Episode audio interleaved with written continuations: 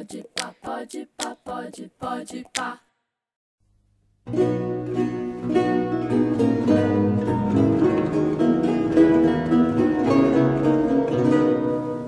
Numa madrugada fria do ano de 1966, o locutor da rádio Frustração Amorosa é surpreendido com um telefonema de uma fã de Drummond que acabou de perder o marido e faz uso dos poemas de que tanto gosta para tentar expressar sua dor.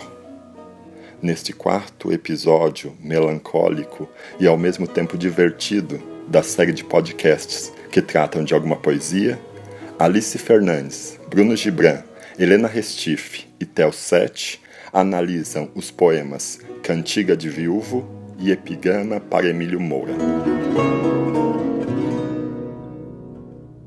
Boa noite, meus caros ouvintes. Aqui quem fala é Raimundo, e nessa madrugada fria do dia 12 de junho de 1966 está começando mais um programa de frustração amorosa. Nossa convidada especial de hoje é a jovem Teresa Santos, e ela está aqui para nos contar um pouco sobre seu descontentamento amoroso. Mas antes de apresentá-la, um breve recado. Você acha que nunca terá ele novamente? Está bem enganado. Nós trazemos seu amor de volta para sua vida em menos de uma semana. Veja os resultados ou receba seu dinheiro de volta. Entre em contato conosco em nossa locação na rua Teodoro Sampaio, altura 23. Boa noite, Raimundo. Boa noite, ouvintes. Eu sou a Tereza e, sinceramente, eu ando passando por dificuldades. O amor machuca, né? Pois é, pois é. Me diz, o que anda te incomodando tanto para você estar aqui sozinho nessa madrugada? O que te aconteceu? Ai, Raimunda, meu amado marido me deixou e saiu dessa para uma melhor. Já vão fazer uns seis meses que me tornei viúva, mas ainda, me, ainda sinto ele andando pela nossa casa, o som dos seus passos nas escadas. Sinto saudade dele todos os dias, sabe? Sinto muito pela sua perda, nunca passei por isso, mas deve doer. Nunca serei capaz de entender sua dor. Sou um homem de muitas mulheres, não costumo me apegar facilmente, e sinceramente, acho isso uma das minhas maiores qualidades. Queria conseguir ser assim também. Sorte a sua. Vejo aqui que você está com um livro na mão. Sobre o que se trata? Ah, é que eu trouxe um livro de poemas do Carlos Drummond, porque me identifiquei muito com alguns poemas dele e queria mostrar para você e para seus ouvintes. Acho ótimo, Teresa, mas talvez alguns não conheçam muito bem esse tal de Drummond. Por que não nos conta um pouco sobre ele? Bom, por onde começar? Drummond nasceu em Itabira, Minas Gerais, no ano de 1902 e morreu em 1987, no Rio de Janeiro. Mais ou menos em 1930, ele publicou esse livro aqui, chamado Alguma Poesia. Ah, não foi ele que se destacou por romper com as normas poéticas tradicionais da época? Foi ele mesmo, e ainda trouxe com sua escrita a novidade modernista da rebeldia e dos traços de humor. E muitas vezes era possível perceber que ele se utilizava disso para esconder seus sentimentos mais dolorosos, sabe? Por isso que amo tanto esse livro. Muitos de seus poemas possuem dimensões escondidas, e isso faz com que haja uma maior complexidade no que está se dizendo e no que é subentendido. Muito intrigante essa história. Por que não recita para nós esse famigerado poema no qual você tanto se identificou? Claro. O tal famigerado poema se chama Cantiga de Viúvo. Vou declamar então. A noite caiu na minha alma. Fiquei triste sem querer. Uma sombra veio vindo, veio vindo, me abraçou. Era a sombra de meu bem, que morreu há tanto tempo. Me abraçou com tanto amor, me apertou com tanto fogo, me beijou, me consolou. Depois riu devagarinho, me disse adeus com a cabeça e saiu. Fechou a porta. Ouvi seus passos na escada. Depois mais nada. Acabou. Lindo poema.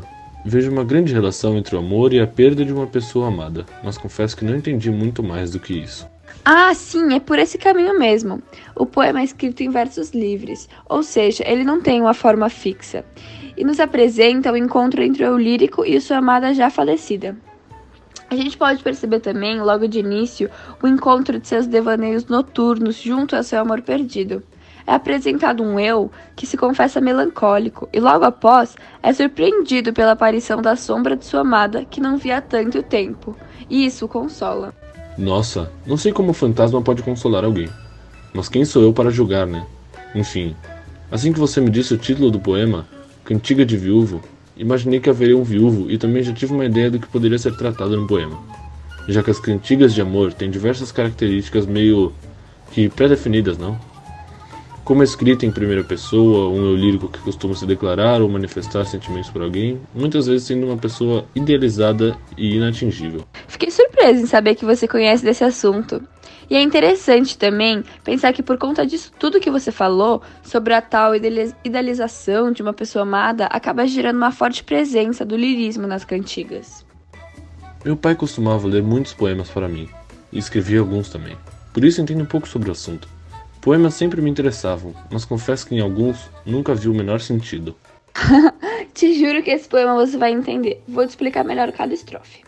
Bom, a primeira estrofe ela é escrita em um tom sério e sombrio, pois em um primeiro momento o poeta nos traz a presença da noite e, consequentemente, junto com ela, a escuridão, a sensação da tristeza, sabe? Da angústia, o desânimo e a solidão. Sendo então uma estrofe sombria. A noite é a imagem lírica que se traduz no estado da alma do eu lírico, sendo uma escuridão que se derrama sobre o eu, mais do que propriamente no ambiente no qual ele se encontra. Sim, também acho que a noite traz algo sombrio. E digo mais: nesse contexto, eu vejo a chegada da noite simbolizando um ser melancólico, sendo o momento em que os fantasmas brotados na treva da alma aparecem. Por isso, não confio nos fantasmas e não acho que sejam os melhores para consolar a gente. Mas assombrar? Aí talvez sim. ah, eu não acho que a noite se trate sempre de algo sombrio. Ela pode ser entendida como a instância das sombras, a aspiração do mundo físico e de suas dimensões. Ela é rica em todas as virtualidades da existência, mas entrar na noite é como voltar ao indeterminado. A noite se torna a imagem do inconsciente e permite o escape da realidade. Eu sempre costumei pensar demais durante a noite, e isso sempre foi algo que me trazia angústia. Por isso, passei a trabalhar na rádio de noite. Não me concentro mais nas diversas perguntas sem respostas que passam na minha cabeça e agora uso esse nosso querido programa como uma válvula de escape para me distrair de toda essa inquietude que tanto me incomoda. Sim, Raimundo, eu entendo completamente a sua angústia com a noite, pois o sentimento despertado, que se remete à tristeza, é inconsciente, é incontrolável. E isso também acontece com o próprio lírico. Fica explícito ao dizer que a noite caiu, como algo do acaso. A tristeza que ele sentiu era a permanência da saudade e do vazio que ainda transcorriam em seu coração, que foram deixados pela partida de sua mulher. A sombra de meu bem se torna uma lembrança que age sobre o lírico na forma do fantasma da sua amada. Percebi que com o decorrer das estrofes, o poema passa a se dissolver em uma linguagem coloquial e a se apresentar de uma maneira mais descontraída. Você também sentiu isso? Sim, com certeza. Na segunda estrofe, a grande dramaticidade consiste na sequência dos pretéritos abraçou, apertou, beijou, consolou, que são palavras já mais descontraídas e, consequentemente, menos sombrias mas que permanecem em um presente eternizado do sentimento do eu lírico. Ou seja, a expressão sentimental provocada pelos sentimentos da amada são apenas daquele momento, sendo o instante de sentimento do eu lírico, tornando-se um presente intemporal. Não se trata de uma atualidade que se distende através do tempo, e sim de um momento eterno, algo que permanece. Nessa parte do poema eu percebi uma contradição. Como um fantasma pode abraçar ou até mesmo beijar alguém?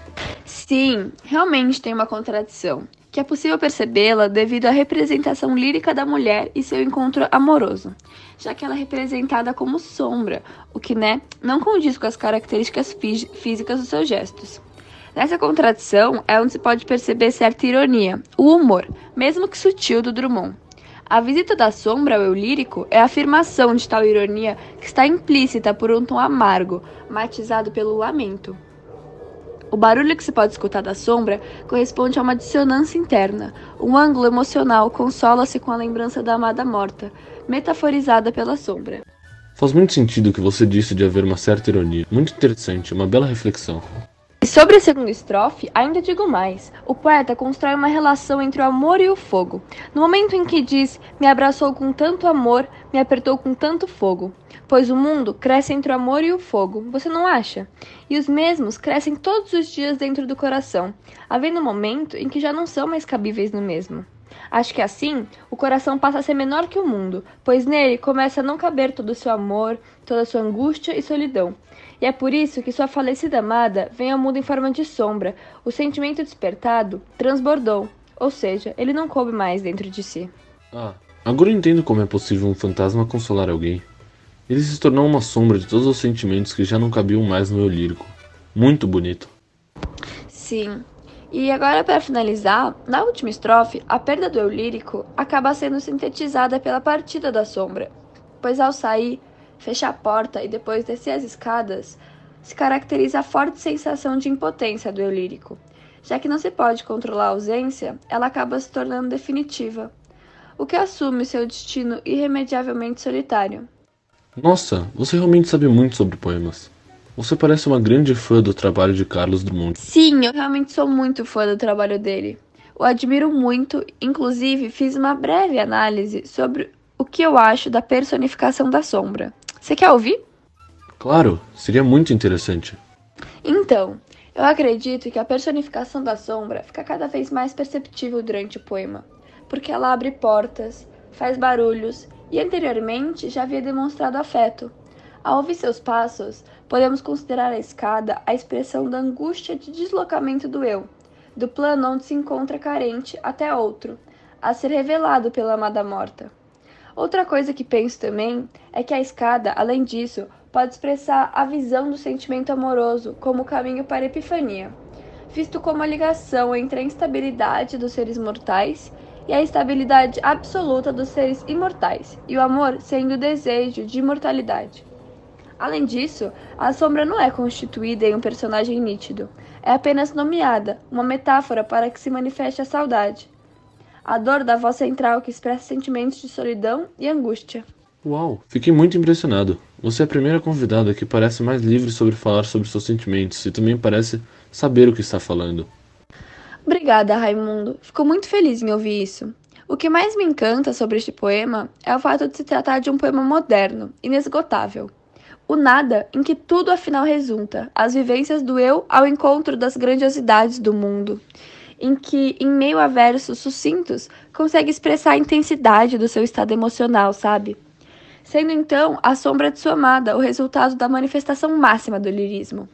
O lirismo do poema se manifesta de forma predominante, pois o eu lírico, uma voz central, exprime um estado de alma. Sendo assim, o universo se torna a expressão de um estado interior, traduzidos em passagens que demonstram um transbordar de sentimentos, que são exprimidos e traduzidos por meio das orações. Extremamente bonito, Teresa. Parece que você viveu este poema na pele, com uma análise profunda e muito bem elaborada. Sabe de uma coisa? Sempre que leio esse poema, na hora me vem outro de Drummond na cabeça. Me lembro dele, pois me identifico bastante, e também fala sobre a tristeza e, de certo modo, o amor. Ele se chama Epigrama para Emílio Moura, também do livro Alguma Poesia. Bom, vou ler então. Tristeza de ver a tarde cair, como cai uma folha. No Brasil não há outono, mas as folhas caem. Tristeza de comprar um beijo, como quem compra jornal. Os que amam sem amor não terão o reino dos céus. Tristeza de guardar um segredo que todos sabem e não contar a ninguém. Que essa vida não presta. Gostei deste poema. Achei ele até um pouco mais claro e consigo ver a relação entre os dois. Essa forte presença da tristeza causada pela falta de amor. Porém, meio triste, não? Sim, realmente é um poema mais triste mesmo. Vejo que, assim como no outro poema, a linguagem é de extrema melancolia, em todos os versos percorre uma ironia, pelas referências, pela linguagem coloquial e pelo absurdo. Não sei, mas acho até possível reconhecer um certo humor na linguagem deste poema, principalmente por ele falar de um outono quase que fictício, levando em conta o cenário do Brasil. Concordo com você principalmente quando diz que é a melancolia, algo bem característico das obras de Drummond. Vejo que nessa primeira estrofe o eu lírico fala de uma certa tristeza no olhar, um olhar desesperado, de quem enxerga a vida de uma forma real e que vê o sonho se despedaçando, como as folhas que caem em um Brasil sem outono. Pude notar que a segunda e a terceira estrofe também se tratam dessa certa incerteza, né, Teresa? Além de uma certa amargura e desgosto à vida bem presente no poema. Isso mesmo. Aqui na segunda estrofe, o lírico diz sobre um cotidiano rebaixado e sobre a plenitude das coisas sem valor. Tudo que não é conquistado pode acabar de forma fácil. O amor não é como comprar jornal em uma banca qualquer. Claro, e mesmo assim, Drummond ousa fazer essa comparação, trazendo para a segunda estrofe novamente a ironia. Sim, o amor é realmente algo do cotidiano, porém não chega nem perto de ser algo sem valor. O amor é único para cada pessoa, creio eu. Cada um vive ele de uma maneira diferente, mas sempre valorizando seus sentimentos pela pessoa amada. Muito interessante ver essa melancolia acobertada pela ironia. Acho que isso está presente em todas as estrofes desse poema, se não me engano. Sim, Raimundo, é isso mesmo. Nessa segunda estrofe é falado dessa tristeza de guardar um grande segredo, que não é bem um segredo, já que, como diz o eu lírico, todo mundo já sabe. Nessa estrofe, a ironia aparece de forma mais sutil. O fato do segredo ser colocado como algo muito importante, mas também muito inútil, é contraditório e, novamente, a melancolia é encoberta pela ironia, fazendo de novo referência ao apego ao modernismo que Drummond tinha e à linguagem coloquial. O segredo seria que a vida não presta? Isso mesmo. É o segredo que todos sabem, mas não querem revelar. Ah, Teresa, vejo que você está passando por um momento muito difícil. A perda de um grande amor não deve ser nada fácil. Mas não se deve desacreditar no amor e muito menos na beleza da vida. Não concordo com esse tão falado segredo. A beleza da vida está nos pequenos detalhes e é necessário saber enxergá-los. Logo menos você passa a enxergar todos os seus. Hum, obrigada pelo conselho, Raimundo. Tava realmente precisando de palavras que me incentivassem. A vida não acaba com a perda de uma pessoa próxima. Bom, Teresa, sinto lhe dizer que o nosso tempo está acabando. Adorei conhecer esses dois incríveis poemas e um pouco mais sobre Drummond. Curti muito nossa conversa. Mas muito obrigada, Raimundo. Até uma próxima. Esse foi nosso programa de hoje. Já são 3h20 da manhã. Muito obrigado a todos os ouvintes. Um grande abraço.